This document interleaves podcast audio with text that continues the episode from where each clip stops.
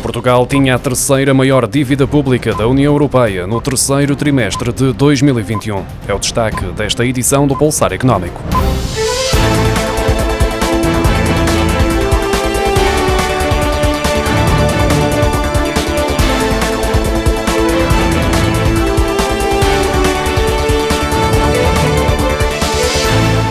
Portugal registrou no terceiro trimestre de 2021 um rácio de dívida pública de 130,5% do produto interno bruto, a terceira maior da União Europeia e acima dos 97,7% da zona euro e dos 90,1% de todo o espaço comunitário. A informação divulgada na sexta-feira pelo Eurostat dá conta de que no final do terceiro trimestre de 2021 o rácio da dívida pública em relação ao PIB na zona euro situava-se em 97,7%, o que compara com os 98,3% no final do segundo trimestre de 2021.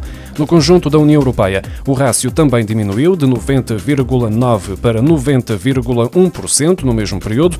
Portugal manteve a terceira maior dívida pública da União Europeia no terceiro trimestre do ano passado, de 130,5% do PIB, ficando apenas atrás da Grécia, que registra 200,7%, e dos 155,3% de Itália.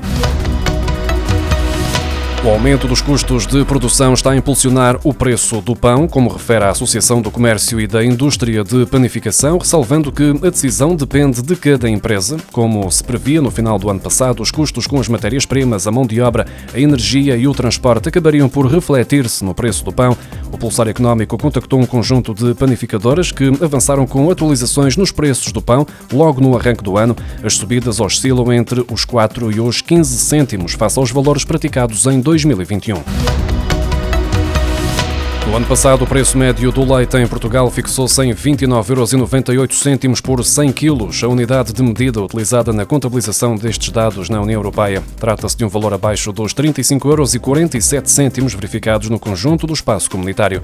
Por litro, o que resulta em aproximadamente 1 kg, a diferença é de 5 cêntimos, em prejuízo dos produtores de leite em Portugal, que se reflete numa diferença de cerca de 15,4% entre Portugal e a média da União Europeia, como revela o relatório de uma reunião entre o Ministério da Agricultura e a Plataforma de Acompanhamento das Relações da Cadeia Agroalimentar. Portugal apresenta um saldo comercial negativo neste setor de 239 milhões de euros, ou seja, as importações superam as exportações, mas com um comportamento diferente entre os derivados. O leite, as natas e a manteiga registram um saldo positivo nas vendas ao exterior, já o queijo e o requeijão, soro de leite e os iogurtes registram um saldo negativo. Em 2020, último ano para o qual existem dados, Portugal exportou 266 milhões de euros em leite e produtos lácteos. Espanha e Angola foram os principais mercados de destino. A confiança dos consumidores recuou em janeiro 0,4 pontos na União Europeia e 0,1 na zona euro face aos valores registados em dezembro de 2021, situando-se muito abaixo dos níveis pré-pandemia. De acordo com os dados da Direção-Geral dos Assuntos Económicos e Financeiros, o indicador de confiança dos consumidores recuou em janeiro pelo quarto mês consecutivo, tendo abrandado 0,4 pontos para os 10 negativos na União Europeia e 0,1 pontos para os 8,5 negativos na zona euro. O indicador está muito abaixo do seu nível antes da pandemia de Covid-19 e atingiu na União Europeia a sua média a longo prazo. O Ministério Público apreendeu quase 516 milhões de euros em bens em 2020, em várias tentativas de recuperar lucros obtidos com crimes. De acordo com o Jornal Público, este número é 18 vezes maior do que os 28 milhões e 600 mil euros congelados em 2019, com o mesmo objetivo. Os dados constam dos relatórios síntese do Ministério Público e referem-se à chamada recuperação de ativos, em que esta instituição tenta retirar aos criminosos as vantagens que obtiveram com os ilícitos que cometeram para as fazer reverter para o Estado. Entre os bens incluem-se depósitos bancários, ações, casas, automóveis e barcos.